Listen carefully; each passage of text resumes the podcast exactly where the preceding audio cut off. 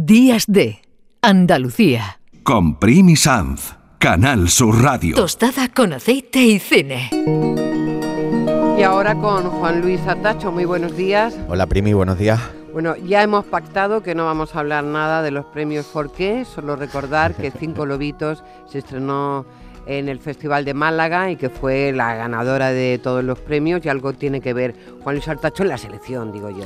Bueno, pues. Enhorabuena por lo que te toca. Sí, sobre todo a Vitim y a todo su equipo con esta película pequeñita y que está cosechando y sigue cosechando muchos éxitos y que estamos contentos en el festival que, tuvo ahí su, su estreno y, bueno, pues siempre contentos de, de que ganen los amigos, porque ellos ya lo son. Muy bien, nosotros hoy vamos a hablar precisamente de una relación de amistad, de un compositor que también era director de cine, o al contrario, y, David Lynch. Hablamos de Angelo Badalamenti, que ha muerto eh, en estos días ya con 85 años y era una buena oportunidad para que Juan Luis Artacho luzca su camiseta de Twin Peaks, que envidiamos mucho por aquí. Sí, pues sí, me la he puesto para la ocasión y para hablar de, esa dupla eh, artística maravillosa entre Angelo Badalamenti, este italoamericano hijo de pescatero siciliano, nacido en Nueva York, que murió la semana pasada, amanecimos con su muerte hace unos días, y, y la relación que tuvo profesional con el director y cineasta norteamericano David Lynch pues crearon entre los dos, como bueno, como hizo Sergio Leone y Ennio Morricone, esa dupla entre música y, cineasta, eh, pues de las más potentes del cine contemporáneo, creando universos perversos, eh, oscuros, mm, muy cercanos al, al, trasfondo de la mente, eh, más insospechada, intransitada y que ellos nos la acercaron de una manera eh, pues muy hipnótica, ¿no? Sobre todo, tanto su música como su cine parece que se conocieron tarde, él tenía ya más de 40 años, Badalamenti, y, la verdad que parece que habían nacido para encontrarse. Sí, que se conocían desde el cole.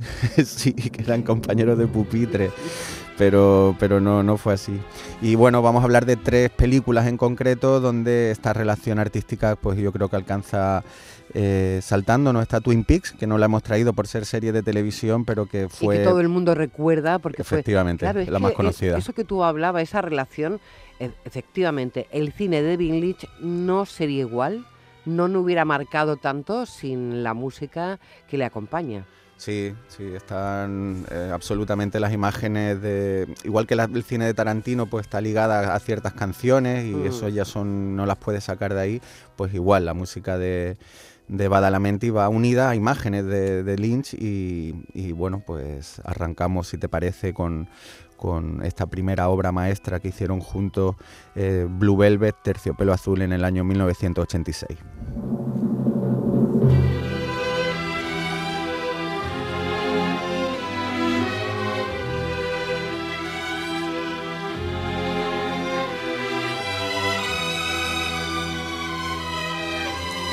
Pues. Eh, Realmente nos lleva a la película, ¿eh? Sí, sí, una película que ya solo el arranque, yo me acuerdo la primera vez que la vi, tan impactante, de, estos bomberos, eh, limpiadores de las calles en un pueblecito de. no me acuerdo exactamente qué estado era, pero un estado profundo americano y, esas casas eh, con esos jardines verdes, las vallas blancas, esas familias ahí, todos los niños sonriendo, saludando a la cámara. A no creerte. Claro, empiezas a no creerte esa vida idílica del sueño americano y eh, la cámara se acerca a ese jardín donde salía eh, Más Lajan de, ver a su, a su padre, de visitar a su padre en un hospital, y aparece una oreja putrefacta eh, estando, que estaba consumida por, por hormigas. Bueno, pues ya nos acerca a lo que Lynch le interesa, que es ese reverso del sueño americano, em, de alguna manera esas pesadillas sobre las realidades que se ocultan en los pliegues de lo cotidiano, y, nos propone un viaje eh, increíble más accesible que otras pelis suyas más complejas, como puede ser Island Empire, que ya es un cine mucho más abstracto y, quizás más difícil para, cualquier espectador, aunque es una película que a los críticos les gusta muchísimo.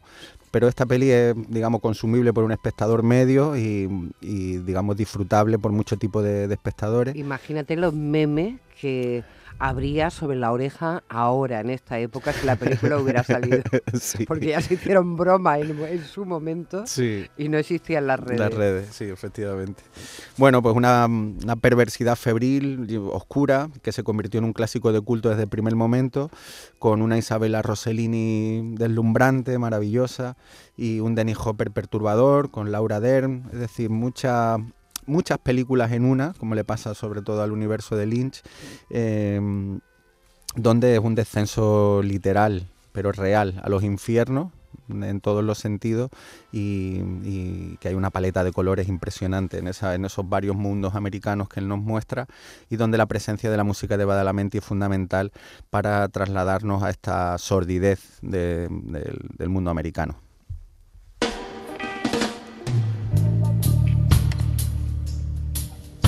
Posiblemente Terciopelo Azul es una de las películas de más éxito, más repercusión, por lo menos en España. Tuvo muchísimos seguidores, nos quedamos todos como muy, muy interesados en quién era este tal David Lynch.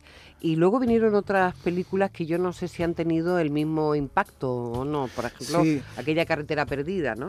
Sí, justo antes de, de Blue Velvet, eh, de Terciopelo Azul, ya- Lynch había hecho una película rara como Eraserhead, Cabeza Borradora, que, que triunfó en los, los círculos de festivales, eh, digamos, más radicales.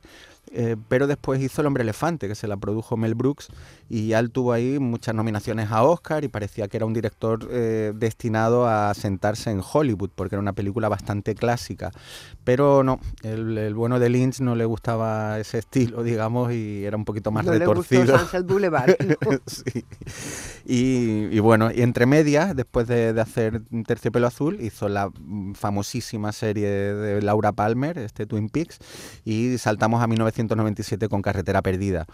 Eh, una película igual de perturbadora, de sugerente, más onírica todavía, más claustrofóbica.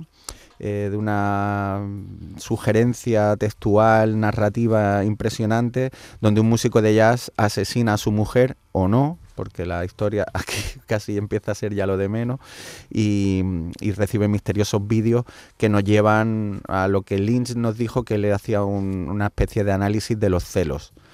Bueno, pues ahora que... Yo me imagino las conversaciones entre ellos, entre el director David Lynch y Badalamenti, en, mira, pero ¿de qué va tu película? ¿no? Le preguntaría el compositor, ¿pero esto de qué va a ir? Y siempre Lynch lo resuelve muy fácilmente porque es muy gracioso. Él, él decía que Carretera Perdida estaba leyendo una novela y leyó las dos palabras Lost Highway y dijo, ya está, ya la tengo, ya está clarísimo. Qué Entonces dijo que no tenía ni que explicarlo, que solo con las dos palabras ya estaba todo dicho y, y que la película venía sola, ¿no?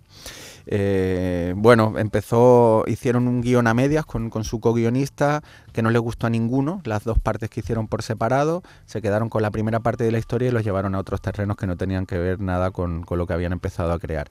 Y nos desarrolla un mundo erótico, siniestro, gótico, inclasificable, con un mundo sombrío y violento donde Lynch se mueve perfectamente y bueno, lo que es el cine de Lynch en el fondo, que es un alucinante viaje al fondo de la mente y acompañado por, por esa música otra vez perfecta para, para este mundo onírico de, Badalamenti que hemos escuchado un poquito y que nos deja esta carretera perdida con una enigmática Patricia Arquette que está increíble y un Bill Pullman que siempre ha hecho comedias románticas y películas así un poquito más light y que también está genial en este, en este papel de, de músico atormentado. Vamos a escuchar un poquito de, de este sonido de una historia verdadera, que es la última película que vamos a comentar hoy de David Lynch, bueno, de este, de este dúo de David Lynch y Ang- Angelo Badalamenti, que bueno, han sido tus protagonistas en el día de hoy.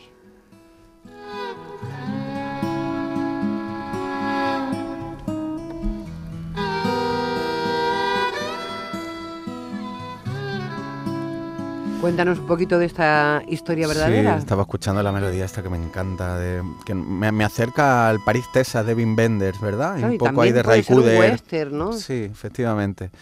Bueno, un tío muy versátil. Hizo, aparte de Lynch, también hizo música para otras personas. También compuso para, para Bowie, por ejemplo. Sí, y Marianne Faithfull. Y Marian Faithfull, efectivamente. Mm. Fue, eh, se conocieron a través de Blue Velvet y él le, le compuso un disco y trabajaron en, en muchas cosas.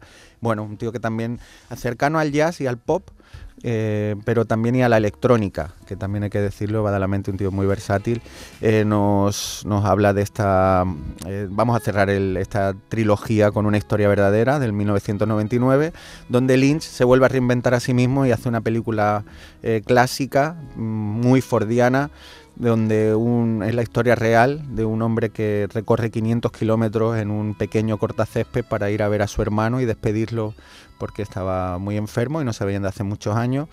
Y nos muestra una peli justo lo opuesto de lo que venimos hablando de las dos pelis anteriores. Una película tierna, simple, sencilla. A mí me gustó mucho. Una película maravillosa, casi una especie de, testamento vital de Richard Farnsworth, el actor que estuvo nominado al Oscar por esta película, aunque lo ganó por American Beauty Kevin Spacey. Mm. Y Richard Farnsworth se suicidó en su apartamento de Nueva York poco tiempo después de, de, esta ceremonia de los Oscars y nos deja aquí uno de los grandes personajes del cine contemporáneo, este hombre que con ese recorrido en corta césped hasta ver a su hermano le se va encontrando con distintas personas, una chica joven, un adolescente, eh, bueno, mm, distintas situaciones em, donde nos lo, muestra debajo de un paisaje estrellado de, la, de esta América en Carolina del Norte mm, y nos va dejando retazos de, cómo hay que vivir, de cómo hay que vivir la vida de una manera más sencilla, es decir, lo opuesto al cine de Lynch, a su personalidad y lo muestra con una maestría porque sabía hacer cine y sabía tocar cualquier tipo de estilo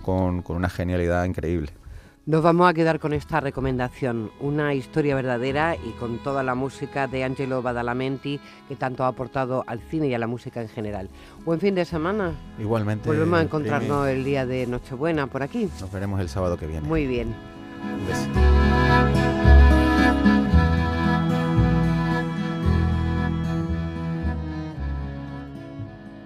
Días de Andalucía. Con Primi Canal Sur Radio.